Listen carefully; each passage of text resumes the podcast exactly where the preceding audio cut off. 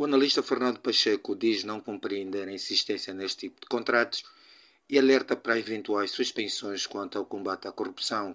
O Presidente justifica permanentemente esse tipo de prática dizendo que eh, são as, os contratados ou as contratadas que arranjam financiamento. E isso justificaria eh, este tipo de contratação. Ora, a questão que se põe é então, mas porquê insistir nesse tipo de financiamento? Eu não estou a dizer que a partida uh, haja corrupção. O que eu estou a dizer é que cria suspeição. Pacheco alertou também para a necessidade de se evitar o aumento da dívida pública com projetos não prioritários, numa altura em que o país vive uma crise cambial.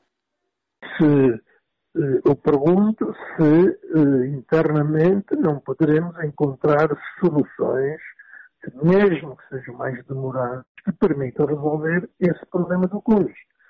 Recorrer a financiamentos, na minha opinião, não me parece correto, nesta altura, aumentarmos a dívida externa. Em meio de críticas a quem descarta tanto alarido, segundo o jurista Albano Pedro, a modalidade de contratação simplificada é legal mas que só peca por não serem conhecidos critérios de seleção das empresas. Para que avançar para o concurso público se a partida já sabemos que a melhor empresa no mercado para a construção civil ou para prestar serviços médicos ou para fornecer bens é a B ou C.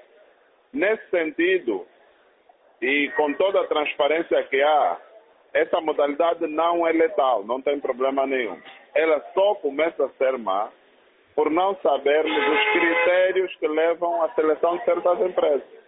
Notícias publicadas dizem que, dentre os contratos mais valiosos assinados pelo presidente angolano nos últimos anos, assinala-se as empreitadas de concessão e fornecimento de equipamentos para a construção da linha amarela para o sistema de metro de superfície de Luanda e o contrato assinado com a CMX Mobility, avaliado acima de mil milhões de euros, bem como o contrato de construção das infraestruturas administrativas da cidade de Luanda, avaliado em mais de 600 milhões de dólares.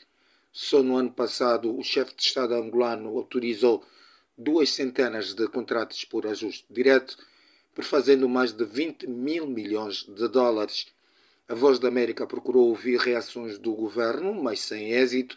O presidente Lourenço, ano passado, citado pela imprensa angolana, esclareceu que o recurso a esta modalidade não se trata da criação de uma nova classe de burgueses em que se esperam dividendos, mas sim o caráter de urgência de que encerram as empreitadas do AMBO para a Voz da América, Norberto Sateco.